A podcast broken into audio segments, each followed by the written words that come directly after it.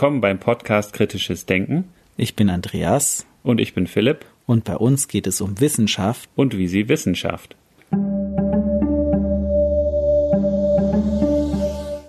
In der heutigen Episode sind wir im Gespräch mit Dr. Erik Jentges.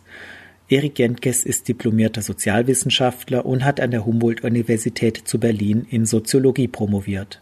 Nach einer Zeit als Postdoc an der Universität Zürich ist er in die Hochschuldidaktik eingestiegen und arbeitet nun als Lehrentwickler am Departement für Management, Technologie und Ökonomie an der ETH Zürich. Und nun viel Spaß beim Interview. Herzlich willkommen, Erik, im Kritisches Denken Podcast. Erik Jentges, du bist Lehrentwickler, Lehrspezialist am Departement für Management, Technologie und Wirtschaft, Ökonomie an der ETH in Zürich. Mhm. Und wir sind quasi Kollegen, das als Disclaimer, also arbeiten nicht ganz in der gleichen Ecke, aber haben viel miteinander zu tun und haben viel Schnittmenge bei der Arbeit. Also wir kennen uns. Und wir hatten irgendwie auch die Idee, oder du hast mal gefragt, oder du hattest die Idee geäußert, dass du mal auch zu uns in den Podcast kommen kannst. Unter anderem, weil du gesehen hast, ich mache ja auch an der ETH einen Kurs spezifisch für kritisches Denken in der Hochschullehre fördern. Und das interessiert dich auch. Das ist auch also ein Interessengebiet von dir generell. Du hattest dann vorgeschlagen, eben, dass wir uns auch mal für den Podcast, für den kritisches Denken Podcast unterhalten können. Und jetzt sitzen wir da. Und vielleicht magst du mal ein bisschen erzählen, was genau so deine Tätigkeit ist, was, was du schwerpunktmäßig an der ETH machst und vielleicht auch noch ganz kurz, was dein Background ist. Ja, gerne. Also ich freue mich da zu sein. Vielen Dank für die Einladung. In der Tat, Philipp und ich, wir sind äh, Kollegen an der ETH. Und ich bin jetzt seit rund fünf Jahren am Departement für Management, Technologie und Ökonomie als Lehrspezialist. Und ähm, was ist ein Lehrspezialist? Das muss ich, glaube ich, auch manchmal in der Familie noch ein bisschen erklären. Ich unterstütze unsere Dozierenden dabei, ihre Kurse aufzusetzen, zu unterrichten, Lerneinheiten zu entwickeln mit einem Fokus auf Innovation in der Didaktik. Und ein Beispiel, das hattest du gerade angetönt, war kritisches Denken in der Wirtschaftswissenschaft, in der Managementausbildung. Und das ist mir wichtig. Ich glaube, es ist auch eine Grundqualifikation für angehende Manager, um nachher gute Manager zu sein. Sie müssen halt ständig Entscheidungen treffen und gute Entscheidungen öfters treffen als schlechte Entscheidungen. Ich glaube, da hilft dann schon auch ein gewisses kritisches Denken, um da Spreu und Weizen voneinander trennen zu können. Aber es ist jetzt noch immer sehr, sehr breit und sehr allgemein. Und ich kann mal über eine Übung erzählen, die wir entwickelt oder weiterentwickelt haben am Departement. Vielleicht magst du noch ein klein bisschen weiter ausholen oder vielleicht wolltest du das eh schon machen, wenn du sagst kritisches Denken, speziell in Bezug auf Management und, und Leadership und Entscheidungen treffen. Vielleicht hast du eine Arbeitsdefinition, was du unter kritischem Denken verstehst? Wir haben das mal für eine Publikation zusammengesucht. Ich würde aber inzwischen einen etwas anderen Ansatz vielleicht formulieren, dass ich mich versuche mal abzugrenzen, was ich denke, was kritisches Denken nicht so unbedingt ist. Also ich würde nicht so sehr in dieser philosophischen Tradition stehen, wo man sagt, man muss saubere Ableitungen, logische Schlüsse äh, herführen, sondern ich denke, kritisches Denken ist ein Dialog, den man versucht zu führen mit einem gewissen, einer gewissen Intention, eine möglichst hohe Qualität im Dialog zu generieren. Also sowohl nicht nur Argumente vorzubringen, die abgestützt sind, sondern diese Argumente auch zur Diskussion zu stellen, transparent zu sein, wie man argumentiert, um die Möglichkeit einzuräumen, dass jemand anderes einem ein Gegenargument liefert und im Grunde die Qualität der eigenen Argumentation verbessern kann und man so auf Schlüsse kommt, auf die man alleine vielleicht gar nicht gekommen wäre. Also es ist eher so ein dialogischer Aspekt, wo ich denke, dass kritisches Denken wirklich eine interessante Dimension hat. Also auch so eine Offenheit gegenüber anderen Argumenten und sich selbst beeinflussen lassen von Informationen. Also irgendwo im Hintergrund steht dann Jürgen Habermas als Philosoph und Soziologe, der im Grunde die the unforced force of the better argument vorgebracht hat. Das gibt es natürlich auf Deutsch auch, aber das ist mir gerade entfallen, wie man das formuliert. Ja, der zwanglose Zwang des Arguments. Genau, der zwanglose Zwang des besseren Arguments. Das ist also in seiner Kommunikationstheorie verankert, wo es immer darum geht, dass wenn man sich miteinander versucht zu verständigen, man wirklich versucht, ein Verständnis, ein gemeinsames Verständnis zu generieren und dieses gemeinsame Verständnis dann mit einem kritischen Denken möglichst tiefgründig werden kann oder möglichst äh, weitreichend werden kann. Also geht es da um, um Ausleuchten von Möglichkeiten, dass man so im Sinne von Teamwork auch, dass man zusammen bessere Entscheidungen trifft im Dialog als alleine? Dass man sich ich da sich nicht selber im Weg steht? Ich denke, das ist ein wichtiger Aspekt, dass man nicht im stillen Kämmerlein vor sich hin brütet und versucht, die perfekte Lösung zu generieren. Also die Idee ist nach wie vor beim kritischen Denken bei mir, dass es eine Übung im Dialog ist. Man setzt sich früh in die Kommunikation, ins Gespräch mit anderen, um seine eigenen Schlüsse zu formulieren und auch um Rückmeldungen einzuarbeiten, einfach um dann ein tieferes Verständnis oder ein weitreichenderes Verständnis der eigenen Ansätze zu erhalten. Inwieweit würdest du denn sagen, unterscheidet sich jetzt kritisches Denken im, an deinem Departement, am Management oder im Leadership-Bereich, im Wirtschaftsbereich vielleicht im weiteren Sinne? Du hast ja schon gesagt, das grenzt sich ab von der philosophischen Definition von kritischem Denken. Und wir haben eigentlich jetzt auch schon bei unserem Podcast oft herausgearbeitet, dass eigentlich das eine kritische Denken, das, da wird sich niemand drauf einigen können. Es gibt Elemente davon, können wir auch gleich nochmal besprechen. Du hast ja schon auch gesagt, so debattieren, argumentieren und die Argumente schärfen und klarer machen und überzeugender machen. Und da kommt man natürlich schnell in den Bereich, wo es dann der Dirk Jahn hatte, dass du das heuristische Denken genannt, ne, wo du eigentlich deine kommunikativen Fähigkeiten dazu schärfst, dass du überzeugender bist, weil du ein Ziel im, im Auge hast. Oder wie siehst du das so im Leadership und im Management? Was für einen Ansatz vertrittst du da? Ist es da sinnvoll, auf Leadership-Ebene schon ein gewisses Bild zu haben, wo du hin willst und dann Argumente dazu nutzt, um Ziele umzusetzen? Oder wäre es auch in dem Bereich Leadership und Management durchaus sinnvoll, offen zu sein, um jetzt mal ganz drastisch formuliert als CEO mit jemandem, die gerade im Betrieb angefangen hat zu argumentieren oder in Dialog zu treten und da schon offen für ja, kreative Lösungen oder sowas zu sein? Also ich glaube, es ist eine schwierige Situation, wenn man versucht, als, als Manager oder in der Wirtschaftswelt sehr zielorientiert zu kommunizieren und ausschließlich zielorientiert zu kommunizieren. Das geht dann eher in so eine strategische Kommunikation, die einen durchaus manipulativen Unterton hat, dass man seine eigenen Ziele umsetzen will. Und das ist auch nicht das, was ich bei Habermas rausgehört habe, der im Grunde immer diesen Ansatz hatte, wenn man in die Kommunikation eintritt, möchte man ein gemeinsames Verständnis erarbeiten. Alle gesprächsinvolvierten Parteien sind an der Wahrheit orientiert oder interessiert. Und ich glaube, das ist auch im Wirtschaftsbereich wichtig, um Klarheit zu bekommen über die Dinge, die so schrecklich unklar sind.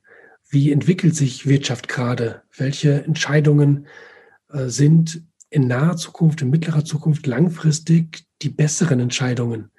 Das sind alles Dinge, die sehr schwierig einzuschätzen sind. Da muss auch der CEO von ganz oben ein Gespür dafür haben, wo er seine Rückmeldung bekommen kann. Und wenn das die Praktikantin ist, die gerade erst angefangen hat, die vielleicht einen cleveren Gedanken mitbringt, dann wäre es sinnvoll, dazu zu hören. Oder der Praktikant. Oder, oder der Praktikant, ja. Es ist, Redet mit der CEO. Ich, ich habe die Geschichte mal von Elon Musk gehört, der Praktikant war bei irgendeiner Bank, ähm, hatte eine Idee, wie die Bank extrem viel Geld machen könnte in Lateinamerika mit US-staatsfinanzierten Anleihen und hat das im Grunde seinem Vorgesetzten vorgetragen und es ging die ganzen, die ganze Hierarchieebene bis ganz nach oben, bis dann der Chef der Bank gesagt hat, ja, das klingt schon überzeugend, aber das haben wir noch nie gemacht, deswegen machen wir das auch jetzt nicht in Lateinamerika machen wir keine Geschäfte. Vielleicht hätten sie es machen sollen. Hat sich nachher herausgestellt, dass sie da viel Geld haben auf der Straße liegen lassen. Vielleicht war das so ein Beispiel, wo man vielleicht mal hätte zuhören sollen. Aber da stehen dann auch Hierarchie und Rang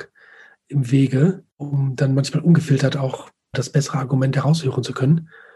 Wobei ich jetzt nicht unterstellen will, dass Elon Musk immer die besseren Argumente hätte. Das ist auch eine sehr umstrittene Persönlichkeit. Das ist sicher so, ja. Aber Erik, ich hatte dich ja vorhin eigentlich unterbrochen. Vielleicht können wir jetzt mal dazu kommen. Du hast erzählt, ihr habt eine so eine spezielle Argumentationstechnik weiterentwickelt. Das mhm. ist das 6SA-Argument. Und vielleicht magst du das mal kurz erklären. Wir haben für eine Vorlesung, nennt sich Corporate Sustainability, also Nachhaltigkeit bei Unternehmen, haben wir überlegt, wir brauchen eine Übung, mit der unsere Studierenden lernen. Und viele unserer Studierenden haben einen Ingenieurshintergrund und sind bislang darauf getrimmt worden, die richtige Antwort zu kalkulieren. Ist es für ein Unternehmen die richtige Entscheidung, wenn es an Nachhaltigkeit orientiert ist, die Lieferketten nachhaltiger zu machen und alle möglicherweise schwarzen Schafe, die man hat, in der Lieferkette rauszunehmen? Oder ist es nicht vielleicht nachhaltiger, mit diesen schwarzen Schafen der Lieferkette ins Gespräch zu treten, um sie zu begleiten, selbst nachhaltiger zu werden? Das sind Argumentationen, die unsere Studierenden führen können, führen sollen, gerade weil sie nicht so eine klare, richtige oder falsche Antwort haben. Und wir haben überlegt, wir müssen im Grunde anfangen mit einer Schreibübung. Über Schreiben kann man Klarheit im Denken erzeugen. Sie sollen aber nicht sehr viel schreiben. Sie sollen was sehr Kurzes schreiben, ein sehr kurzes Argument. Und sind irgendwann fündig geworden mit einem Beispiel, dass man ein Argument in sechs Sätzen machen kann. Sehr, sehr knapp. Mhm. Jeder Satz in dieser Argumentationskette hat eine bestimmte Funktion. Der erste Satz ist die Einleitung, sozusagen der, der Haken, den man auswirft, um den Leser neugierig zu machen.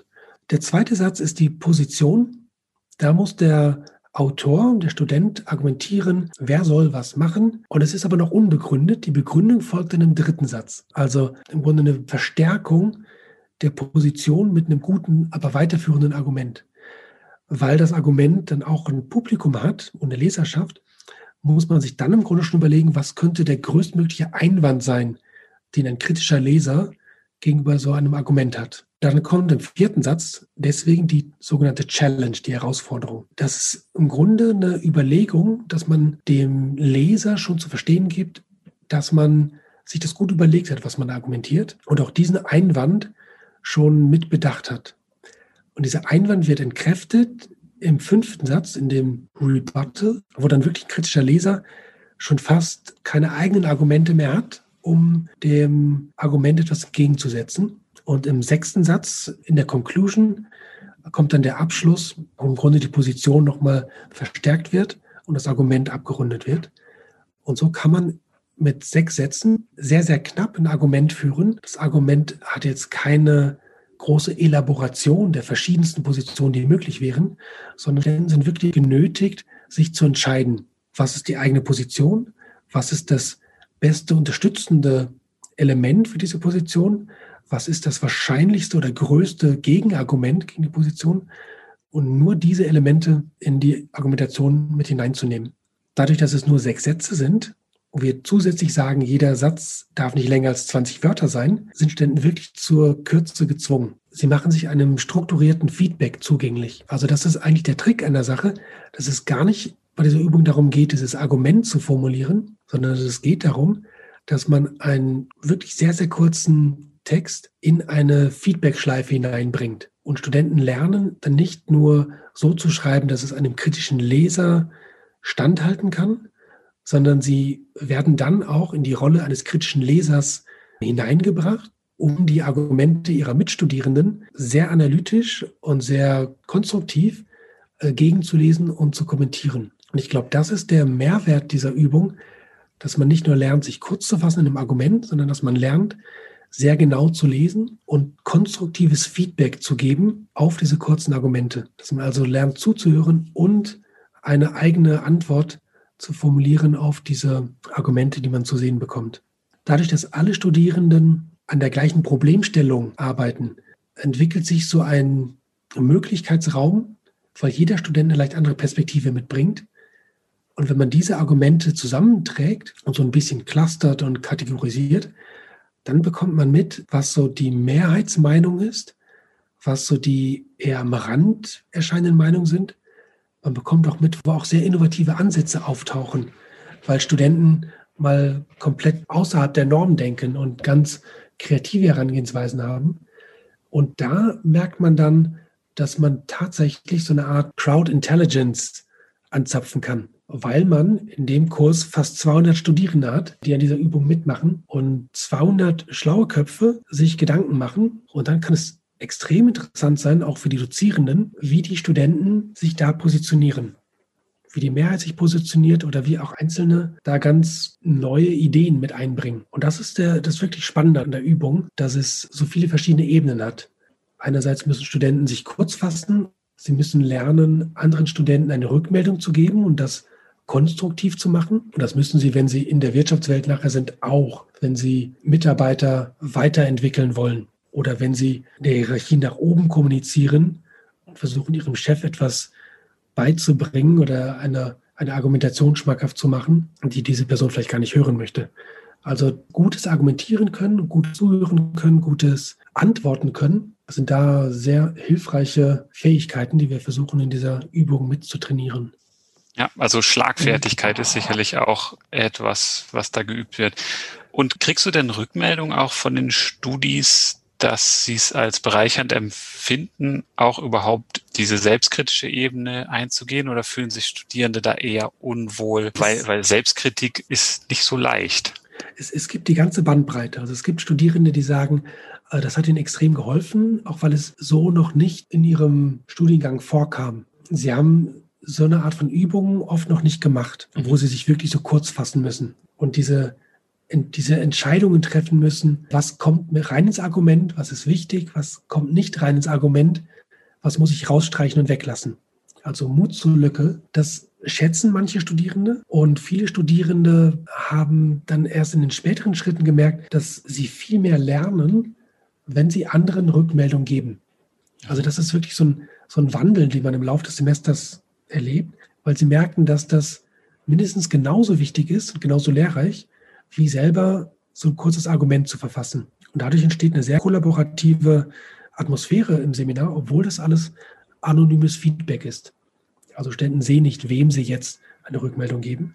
Wir nutzen eine Softwarelösung, die den Studierenden im Grunde da die Möglichkeit gibt, mit einer gewissen Anonymität und auch einer gewissen Sicherheit ihr Argument zu formulieren und zu veröffentlichen und dann von eins, zwei, von drei Personen, die sie nicht kennen, Rückmeldung zu bekommen, um ja. ihr eigenes Argument weiterzuentwickeln. Es hilft auch extrem so zu fokussieren. Und wenn man unseren Podcast hört, wir reden manchmal Themen auch recht breit. Aber so eine Übung, wo du wirklich die Aufgabe kriegst, Problemstellung in 30 Wörtern, Argument in 30 Wörtern, hilft natürlich sehr auch die eigenen Gedanken runter zu trimmen auf das Wesentliche.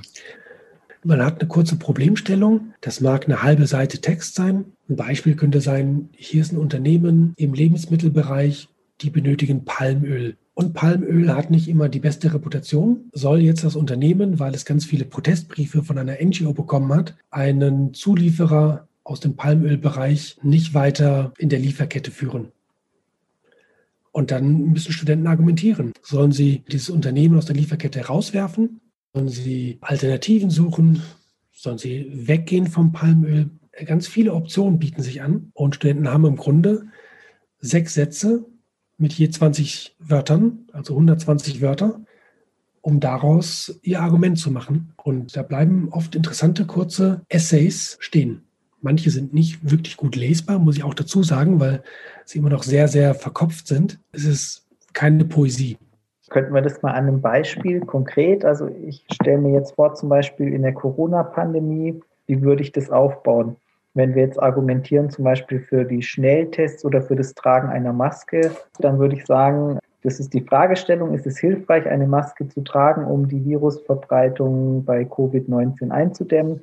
Könnte man sagen, eine Maske kann helfen, weil sie die Tröpfchen, die beim Ausatmen oder Sprechen entstehen, auffängt und dadurch weniger Möglichkeit entsteht, dass man andere sozusagen ansteckt dann könnten dagegen Leute einwenden, dass die Menschen unvorsichtiger werden als sekundärer Effekt auf das Tragen der Maske hin. Und dann würde aber der primäre Effekt des Zurückhaltens des virushaltigen Materials den sekundären Effekt überwiegen und deshalb ist es trotzdem sinnvoll, eine Maske zu tragen. Habe ich jetzt sechs Sätze? Nee.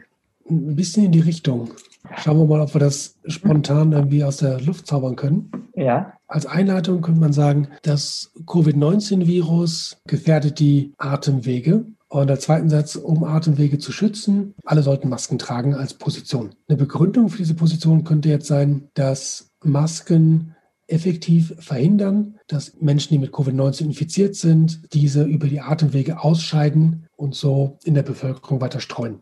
Ein Gegenargument könnte jetzt sein. Ein Gegenargument war zum Beispiel, dass man sich ja auf die Maske fassen könnte und dann Viruspartikel sozusagen aufnehmen könnte, die sich auf der Maske befinden oder selbst welche auf die Maske aufdringen. Ich glaube, ich habe ich hab das Argument gar nicht so ganz verstanden. Ja, ja, nee, aber das Gegenargument in der Tat könnte sein, ja, Masken machen nur Sinn, wenn man sie richtig benutzt und die breite Bevölkerung hat das nicht gelernt, wie das ein Chirurg im Operationssaal gelernt hat und deswegen kann man sie dann im Grunde dann auch weglassen wäre so das Gegenargument. Und jetzt müsste man das Gegenargument entkräftigen und sagen, nein, es gibt genügend wissenschaftliche Studien, die belegt haben, dass Maskentragen eine Eindämmung von Virenverbreitungen in der Tat bewirkt. Ja, okay, dann hätte man jetzt sozusagen diese Struktur. Genau, man hätte jetzt fünf Sätze und als sechsten Satz mhm. könnte man dann nochmal die Conclusion bringen. Deswegen sollte das Maskentragemandat landesweit ausgedehnt werden. Mhm, genau. Okay. Und du gibst dann immer Aufgabentext raus. Du gibst den Kontext vor quasi, wo die Studis dann diese sechs Sätze herausfiltern. Der Kontext oder die Fragestellung für diese sechs Sätze werden von einem Vorlesungsteam entwickelt. Da war ich in den letzten Jahren immer mit dabei, weil wir versuchen, das als Reflexionsübung anzubieten zu den Vorlesungsinhalten, die besprochen werden in den jeweiligen Wochen. Also da versuchen wir immer eine Anknüpfung zu bringen an die Inhalte der Vorlesung, was eine sehr lockere Reflexionsübung ist. Aber dadurch, dass Studenten wissen, dass ihnen eine ähnliche Übung in der Abschlussklausur am Ende des Semesters entgegenkommen kann, sind sie durchaus aufgeschlossen, sich mit der Übung auseinanderzusetzen. Zumal sie auch wissen, dass sie sich einen Bonus erarbeiten können, wenn sie diese Übung durchlaufen. Dabei hatten wir ganz zu Anfang noch überlegt, das zu benoten und haben das inzwischen wirklich zurückgestellt, weil wir gemerkt haben, Studenten machen das gut und sinnvoll, wenn es einfach ist für sie zu verstehen, wie dieser Bonus generiert wird. Und der Bonus ist im Grunde, sie machen diese Fallbesprechung mit einem eigenen Sechssatz-Argument. Dann machen sie drei Rückmeldungen, also drei Feedbacks, die sie schreiben und geben auf die Feedbacks, die sie bekommen, noch eine Rückmeldung, wie hilfreich und nützlich das Feedback war. Also dass da auch nochmal so eine Accountability drin ist. Und sie durchlaufen diesen Prozess, sehen das visuell, können es abhaken, dass sie jeden Prozessschritt gemacht haben und lernen dabei ziemlich gut. Wir hatten zu Beginn immer die Probleme, dass Studenten gesagt haben, ja, ich habe mir unglaublich viel Mühe mit meinem eigenen Feedback gegeben, aber das Feedback, was ich zurückbekommen habe von einem anderen Studenten, das war jetzt nicht so brillant und wollten dann immer noch eine zweite oder dritte Meinung von dem Vorlesungsteam. Und da sind wir immer weiter von weggerückt, auch um zu verdeutlichen, dass die Studierenden das miteinander und füreinander machen. Und das hat in den letzten Jahren erstaunlich gut funktioniert. Du machst das jetzt in dem Kurs Corporate Sustainability. Würdest du aber denn sagen, dass das 6SA-Argument auch ganz generell eine gute Übung für kritisches Denken darstellt? Also jetzt, wenn da Leute aus anderen Departementen, deine Kollegen aus der Biologie, aus der Architektur und aus anderen Departementen da interessiert sind. Ist das von dir ein, ein YouTube-Video, so einen kurzen Clip, der das Konzept erklärt vom 6SA-Argument? Ja, haben wir auch gemacht, auch um Lernmaterialien bereitzustellen, damit unsere Studierenden da eine Möglichkeit haben, eine kleine Trainingseinheit durchzulaufen, weil es dann doch eine nicht ganz einfache Übung anfangs ist. Ich glaube, die Übung ist aber sehr breit anpassbar. In jeder Disziplin, in jeder Forschungsebene kann man auf Fragestellungen kommen, wo es unklar ist, was jetzt die bessere Entscheidung wäre. Das kann einem auch in der Physik oder in der Mathematik begegnen. Soll man in einem Forschungsantrag eher diese Theorie finanzieren oder eine andere Theorie? Schon hat man einen Fall, wo Studenten sich vorstellen könnten, sie seien in einem Gremium, um Forschungsanträge zu bewerten und müssen Argumente liefern, was davon jetzt förderungswürdig ist. Und das sind Weiterentwicklung der Disziplin, Weiterentwicklung von Forschungsfragestellungen, die sehr, sehr pointiert dann die Entscheidungssituation in den Vordergrund stellen. Und auch da kann man solche Argumentationen und Feedback-Elemente einbauen. In der Architektur wäre das genauso möglich. Soll man jetzt das Hochhaus ganz hoch bauen oder nicht ganz so hoch? Also überall, wo solche Entscheidungssituationen auftauchen, kann man Studenten ermutigen, sich damit auseinanderzusetzen, um kritisches Denken an solchen Beispielen zu üben. Und man kann dann ja auch sehen, dass es ja immer aus verschiedenen Richtungen eben Argumente gibt. Also man kann eben die Nachhaltigkeit, also so moralische, ethische Argumente vorbringen, man kann wirtschaftliche Argumente vorbringen, man kann Zweckmäßigkeit, Umsetzbarkeit oder technische Argumente oder juristische Argumente und kann dann aus verschiedenen Richtungen eigentlich immer auch argumentieren, wo ja schon auch wahrscheinlich manche professionsspezifisch geneigt sind, bestimmte Argumente zu priorisieren oder zu bevorzugen. Genau dann wird es halt so spannend, wenn man dann merkt, wie groß der Argumentationsraum tatsächlich ist. Und dann hat man auch eine Möglichkeit, wenn man wirklich auf der Suche ist nach dem besseren Argument, dann hat man die Möglichkeit, wenn man viele verschiedene Argumente sieht, da auch Muster zu erkennen, wo eine Mehrheit denkt, das könnte jetzt sinnvoll sein. Wobei die Mehrheit nicht immer recht hat, aber man hat zumindest ein Gefühl dafür.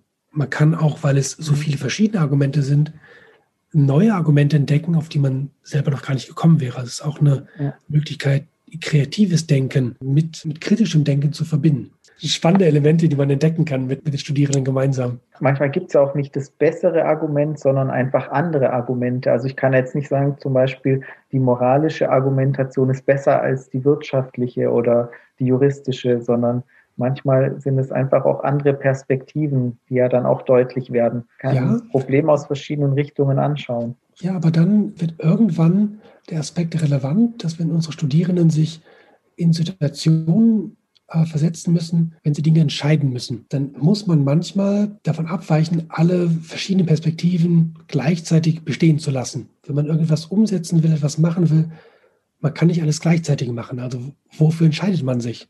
Wenn man sich für das eine entscheidet, muss man die anderen zurückstellen. Also da entsteht ja ein Dilemma, also so wie auch bei vielen politischen Entscheidungen, die getroffen werden, werden müssen, dass da eine Abwägung ist. Ja, genau, es sind Abwägungen, aber es sollen natürlich gut informierte und gut begründete Überlegungen sein. Und ich glaube, da hilft diese Übung sehr, um Begründungen zu klären. Bettet ihr diese Übung auch noch in einen anderen oder einen weiteren Kontext ein, was danach mit diesen sechs Satzargumenten von den Studis passiert. Also ich stelle mir das vor, da habe ich 200, habt ihr zum Teil im Corporate Sustainability Kurs sitzen und die haben das jetzt alle gemacht, haben Peer Feedback erhalten und du sagst jetzt, jetzt geht es um die Entscheidungsfindung. Knüpft ihr dann direkt auch daran an, dass sie ihre eigenen Argumente nutzen, um bestimmte Entscheidungen in so gestellten Szenarien zu treffen? Oder habt ihr da andere Werkzeuge hm, für? Das nicht. Wir hatten das anfangs mal stärker noch gemacht wir sind inzwischen dazu übergegangen, das wirklich als Übung zu halten, die in einem kleinen Rahmen, wie soll ich sagen, also ein Student hat seine Argumentation, sieht drei andere Argumentationen, nämlich von den Studierenden, auf die er eine, ein, ein Feedback schreibt und erhält dann von drei anderen Personen eine Rückmeldung auf sein Argument. Also es ist dieser kleine Diskussionsrahmen, den jeder Student dann hat. Und ich glaube, das ist im Grunde das, was wir im Moment leisten können. Weil wir haben gemerkt, sich durch 200 Argumente zu kämpfen, um die zu clustern, Woche für Woche, das ist auch noch sehr, sehr aufwendig. Und es hat nicht unbedingt den allergrößten Mehrwert dann. Gibt es da noch andere Arten, wie man richtige Entscheidungen unter bestimmten Bedingungen treffen? Also das können unvollständige Informationen sein oder Unsicherheit oder unter Zeitdruck, die ich jetzt selber auf Management-Ebene gar nicht treffen wollen würde, aber in der Realität an der Tagesordnung sind. Wie macht ihr da weiter? Also es ist sicherlich sehr gutes Training, diese Argumente oder die Argumentationsfähigkeit zu schärfen und auch ein bisschen Routine zu kriegen, über Argumente und Gegenargumente nachzudenken und das auch in einer kurzen, prägnanten Form. Aber du sagst ja dann, dann geht's weiter und dann kommt eigentlich, wie sagt man da, dann kommt Butter bei die Fische, da müssen, müssen die Entscheidungen getroffen werden. Nee, wir belassen es eigentlich bei diesen Diskussionen, auch weil es eine Reflexion auf den Unterrichtsstoff ist. In den Kursen selber gibt es dann weiterführende Übungen, wo Studenten dann auch im Grunde ein bisschen praxisnäher arbeiten. Also selber einen Strategiefall bearbeiten und im Grunde eine Präsentation aufbauen, um so einen Strategiefall zu besprechen oder um eine Debatte zu führen, die durchaus realitätsnah sein kann. Also ähnlich wie bei Hart aber fair. Man steht in der Fernsehshow und wird mit Argumenten konfrontiert. Man argumentiert gemeinsam über eine bestimmte Thematik. Aber das machen wir jetzt nicht mehr direkt im Rahmen dieser Sechssatz-Argument Methodik. Ja. Aber generell in der Ausbildung oder im, im Studium, bei euch am MTech, ist das sicherlich eine Qualifikation, die erworben werden muss, eine Kompetenz, die die Studis erwerben müssen, dieses Entscheidungen treffen. Ja, aber das zum Teil bringen sie das auch schon mit. Also wir mhm. haben ja mit jungen Menschen zu tun, Mitte 20 und natürlich ganz verschiedene Stärken und Fähigkeiten schon mitbringen. Also es ist im Grunde ein weiter Formen oder ein weiter Begleiten auf diesem Weg. Vieles lernen sie, glaube ich, auch im Praktikum und in ihrer Masterarbeit müssen sie sich auch entscheiden. Erstens, bei wem möchten sie die Arbeit schreiben? Zweitens, was soll das Thema sein? Und dann, was kommt alles ins Thema rein und was kommt nicht ins Thema rein? Also auch das sind Entscheidungen, die schon schärfen. Aber was du vorhin angesprochen hattest, wie kann man gute Entscheidungen unter Zeitdruck treffen? Zum Beispiel. Ähm, das wüsste ich jetzt gar nicht genau, ob wir das so im Curriculum haben. Die perfekte Übung dafür wäre ja, Entscheidungen unter Zeitdruck zu treffen. Ja, in der Klausur haben Sie natürlich sowas, wenn Sie genau. so ein Argument schreiben müssen und da nur eine sehr limitierte Zeit für haben. Ja. Uns interessiert beim kritischen Denken auch immer, wie man mit Denkfehlern umgeht. Also, dass unsere kognitiven Prozesse fehlerhaft sind, das ist klar, aber sie sind ja auch systematisch fehlerhaft. Fließt sowas da auch mit ein? Da gehen wir nicht im Detail drauf ein. Ich glaube, das kann einem Studenten begegnen, wenn er Feedback bekommt von drei Kommilitonen. Dass dann durchaus ein Kommilitone auch sagt, hör mal, das klingt zwar alles ganz prima, aber ich habe trotzdem eine komplett andere Perspektive auf die Dinge. Und das möchten wir eigentlich auch ermutigen, dass Studenten im Grunde eine andere Perspektive begründet vertreten können. Also mir kommt es jetzt auch so in den Sinn, jetzt gerade mit dem Beispiel, was wir vorher hatten mit den Masken tragen. Ich kann mich erinnern, dass ja viele Virologen auch argumentiert haben, eben weshalb das nicht sinnvoll ist, sei es jetzt aus kulturellen Gründen, sei es, weil sich die Leute dann unvorsichtig verhalten, sei es, weil sie die Masken nicht richtig benutzen. Also ich habe mich damals jetzt auch nicht intensiv damit beschäftigt und habe irgendwie auch angenommen, naja, so ein Virologe, der wird schon wissen, was er da erzählt. Und gleichzeitig wissen wir jetzt im Nachhinein, dass das offenbar falsch war und so ein Stück weit auch dieses autoritätsbezogene Denken, naja, das sind Virologen, die wissen das ja schon, ist ja auch kein richtig gutes Argument. Und trotzdem fallen wir Menschen ja immer wieder drauf rein. Sowas könnte ja dann auch im Diskurs vielleicht schon entstehen, dass jemand dann sagt, naja, aber das allein ist ja kein Argument zu sagen, das ist jemand, der es wissen muss. Ja, ich glaube, das ist ein wichtiger Punkt, den du da ansprichst, dass man so eine Expertengläubigkeit oft trifft, gerade auch im universitären Kontext. Also das, was der Professor, die Professorin sagt, das ist einfach schon mal gegeben, weil die Person eine Professur hat. Und da geht es auch darum, den Studierenden Mut zu machen. Ich glaube, das ist ein wichtiger Aspekt, den sie auch als mündige Bürger in der Gesellschaft ausüben sollen, nämlich ihre eigenen Gedanken auch formulieren, begründen Gegenargumente abwägen und dann eine Position, die im Einklang ist mit ihren eigenen inneren Werten, mit einem offenen Ohr dafür, falls jemand vorbeikommt, der bessere Argumente auf den Tisch legt, die eigene Position dann auch wieder zu hinterfragen und weiterzuentwickeln. Das schließt jetzt auch wieder das an, was du am Anfang schon gesagt hast, dass es ja darum geht, immer für kritische Argumente oder für andere Argumente offen zu sein und es eigentlich keine Rolle spielt, von wem die kommen, sondern es ist ein gutes Argument. Mhm. Das ist eines der spannenden Elemente in dieser Übung, wenn das ein anonymes Feedback ist. Also ich muss vielleicht dazu sagen, dass in der Vorlesung sind Studierende aus Bachelorprogrammen, aus unserem Masterprogramm und auch Studierende aus einem Weiterbildungsprogramm, die schon zehn Jahre Berufserfahrung haben. Man hat also da Studenten, die sind Anfang 20, man hat welche, die sind Mitte 20 hat welche, die sind Anfang 30, Mitte 30. Wird es kein anonymes Feedback geben, werden die Studierenden, glaube ich, viel stärker davon beeindruckt, ob da jetzt jemand ihnen eine Rückmeldung gibt, der doppelt so alt ist wie sie selbst. Und dadurch, dass das anonym ist, kann diese Kluft an Lebenserfahrung, an Wissen, an Vorausbildung überbrückt werden. Und es zählt dann wirklich nur die Qualität der besseren Begründung, des besseren Arguments. Damit wären wir wieder bei Habermas. Ja, der irgendwie immer da im Hintergrund steht. Und ja, vielleicht ist es dann doch so, dass mein Doktorvater hat bei Habermas gelernt, mein zweiter Betreuer hat bei meinem Doktorvater gelernt. Also ich bin dann schon in dieser Tradition der Öffentlichkeitstheorien und Kommunikationstheorien auch lang genug gewesen, dass das einen Eindruck hinterlassen hat bei ja, mir. Ja, du trägst die Fackel weiter. Ich denke aber die ganze Zeit auch so, du hast am Anfang, als ich gefragt habe, was ist für dich kritisches Denken, hast du erstmal mit der Abgrenzungsdefinition Argument hast gesagt, was ist kritisches Denken für dich nicht, nämlich so formal-logische Aspekte. Wenn du aber so erzählst, wie die 6SA-Übung funktioniert, wo es auch ja um, um Argumente formen und evaluieren und auch ums Argumentieren an sich geht, da zieht sich ja dieses formal-logische schon auch immer durch. Also ich würde sagen, es ist schon auch eine Grundlage, dass die Argumente, die du formst, formal logisch korrekt sind. Also implizit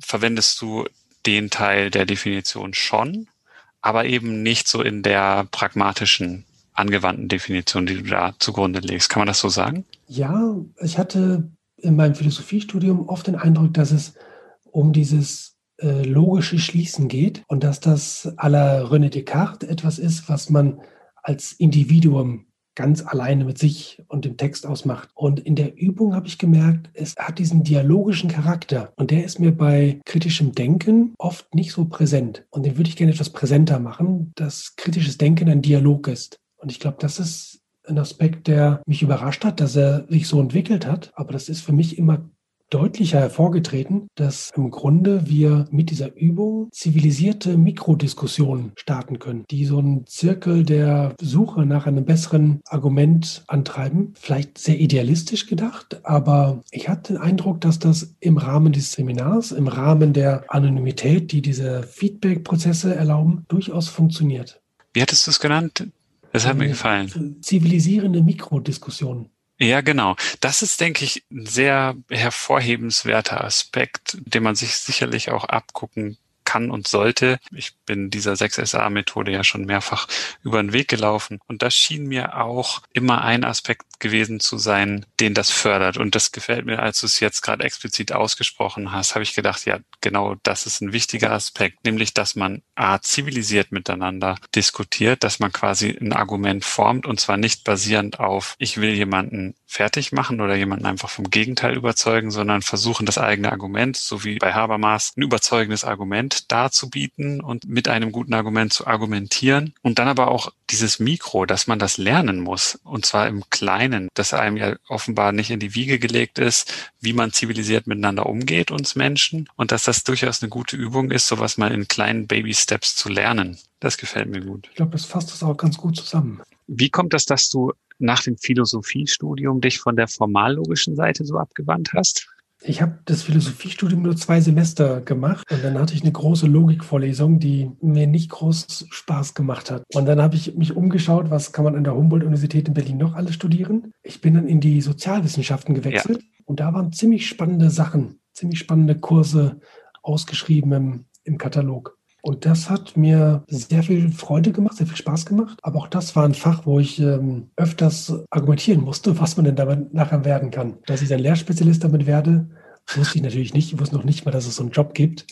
Aber ja. ich bin ganz froh, dass ich in die Richtung mich habe entwickeln können, denn es macht mir unglaublich viel Freude, da unseren Dozieren, unseren Forschern eine Unterstützung zu sein und gleichzeitig einen hoffentlich positiven Effekt zu haben auf unsere Studierenden, dass sie ihre Kreativität, ihre Potenziale während der Ausbildung wirklich entfalten können und nachher hoffentlich einen besseren, ja, für, will ich nicht so idealistisch klingen, aber ich glaube, sie müssen halt dann auch ihre Delle ins Universum hauen und was Sinnvolles machen, um die Gesellschaft weiterzugestalten und mitzugestalten. Da hoffen wir, dass wir ihnen sinnvolle Dinge, während sie an der Universität sind, mitgeben können. Unbedingt. Da bin ich ganz bei dir. Und ich habe mich gerade noch gefragt, das 6SA-Argument das sind ja diese sechs Sätze und jeder Satz hat eine bestimmte Wortzahlbegrenzung. Mhm. War das schon in der Methode so, wie du sie vorgefunden hast, oder kommt das auch durch deinen Soziologie-Background? Vielleicht ist das ein Vorurteil. Ich kann es selber nicht beurteilen, weil ich nicht aus den Sozialwissenschaften komme, aber dass man da eher lernt, sich ausufern auszudrücken, oder ist das tatsächlich gar nicht so? Und hat das nichts miteinander zu tun? Nee, nee, das kam relativ früh, weil wir gemerkt haben, äh, dass man gerade in der deutschen Sprache sehr, sehr lange Sätze machen kann. Und es kommt dann eher aus der journalistischen Sprache, dass man Dinge auf den Punkt bringen muss und kurz halten kann. und aus verschiedensten äh, Ideen über gutes Schreiben, auch in der Wissenschaft, bin ich irgendwo mal auf sowas gestoßen wie die allermeisten Sätze, auch in politischen Reden, sind nicht länger als 20 Wörter. Und damit hatten wir eine, eine Überlegung, um die Argumentation wirklich auch kurz zu halten. Und natürlich wollen Studenten alles Mögliche erzählen und möglichst viele Ideen auch einbringen. Aber es ist auch da diese Entscheidung, die notwendig ist was ist das wichtigste Element und nur das kommt in das Argument hinein. Ich glaube, so die, glaub, die Essenz von dem 6SA haben wir vielleicht sogar fast ein bisschen zu lang. Ja, die ist schon sehr umfangreich. Das passt schon in kein 6SA. Das war jetzt ein bisschen länger. Ich fand es auch interessant, auch das mal so ein bisschen durchzudenken. In welchem Kontext findet das statt? Was passiert vorher, nachher und, und diese es Dinge? Ist halt kein Allheilmittel. Ich denke manchmal, das ist so ein bisschen wie, wie beim Karate, so eine Kata mhm. so eine saubere Grundform, die man dann später im Leben abändern kann auf die Bedingungen, die man vortrifft. Aber dass man diese saubere Grundform gelernt hat, das hilft einem dann, um Dinge zu strukturieren. Das ist auch nochmal eine schöne Zusammenfassung. So einen, so ein Tweet. Ein Essay geschrieben. Das Ding hieß Atomic Essay, 250 Wörter, 300 Wörter, eine Idee. Und klar geht es auf Twitter auch darum, ein Publikum zu erreichen. Und das Schreiben in Online-Medien ist anders. Ne? Das muss ein bisschen knackiger sein, ein bisschen weniger philosophisch, mehr so mit Punch, ein bisschen Marketing-Sprache darf das sein. Aber ich habe dann schon überlegt, es ist im Grunde eine Idee in so einem Essay. Das ist bei so einem 6SA nicht so ganz anders. Und er mhm. versucht ein paar dieser Essays mit dieser 6SA-Methode zu schreiben, um mich dann von dieser mhm. Reihenform zu entfernen. Das hat schon auch geholfen, um der Sache Struktur zu verleihen. Ist das das, was du gerade auch auf deiner Webseite publizierst? Also da kommen immer wieder so Sachen. Ich mhm. habe das mal angeschaut. Also das sind im Grunde die Blogbeiträge, die jetzt aus diesem 30-Day-Challenge entstanden sind. Genau. Die heute vorbei ist. Und gleich gehe ich dann auf den nächsten Call und will das mal zelebrieren mit den 180 Leuten aus allen Ecken der Welt, die da mitgemacht haben. Wir werden auf jeden Fall auch verlinken auf, auf deine Homepage, auf das YouTube-Video, was du zum 6SA gemacht hast. Erik, wir haben interessante Einblicke ein bisschen in deine Arbeit. Ich hatte die sowieso schon, aber auch für unsere Hörer, wie es, was man so als Lehrspezialist macht. In deinem Fall aber auch ganz konkret über eine Methode, wie du es beschrieben hast, so als ein Werkzeug im Baukasten, wie man die eigenen Argumentationsfähigkeiten schärfen kann, sozusagen als transferable skill. Erik, vielen ja, Dank, dass vielen du dir die Zeit genommen hast für das interessante Gespräch. Vielen Dank, dass ich bei euch sein durfte. Vielen Dank fürs Zuhören. Wenn euch die Episode gefallen hat, dann empfehlt uns gerne weiter und gebt uns eine 5-Sterne-Bewertung auf dem Podcast-Portal eurer Wahl. Folgt uns auf Twitter, liked uns auf Facebook. Wir freuen uns über Kommentare und Feedback von euch. Und Möglichkeiten, den Podcast zu unterstützen, findet ihr auf der Website.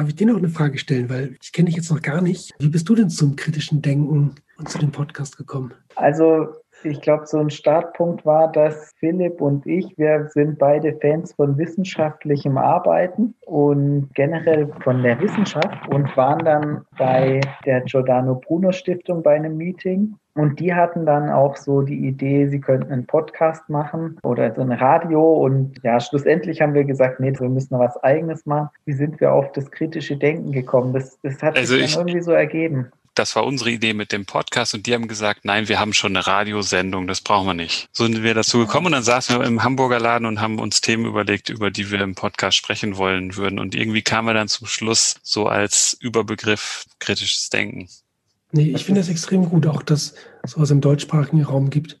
Genau, das ist bin jetzt einfach Punkt. viel unterwegs ja. mit diesen Podcasts und das ist in Amerika viel weiter verbreitet, in England genau. auch. Aber genau. Ja. Also einen englischsprachigen Critical Thinking Podcast hätten wir nicht machen müssen, weil da gibt es ganz viele davon. Ja, und es gibt halt auch zu dem Thema allgemein, ist es im deutschsprachigen noch nicht angekommen. Seminare und so weiter. In Amerika ist das ja Standard. Und ich komme jetzt so aus der psychologischen Ecke, so dass dieses Thema mit den Denkfehlern ist, ist für mich natürlich so augenscheinlich evident, dass also dass es ein Problem ist, ne? dass wir alle systematisch falsch denken. Ja, ja dass wir alle so, so ein Deception Bias haben oder ja. verschiedenste Varianten, ja, also da im Grunde im Weg stehen.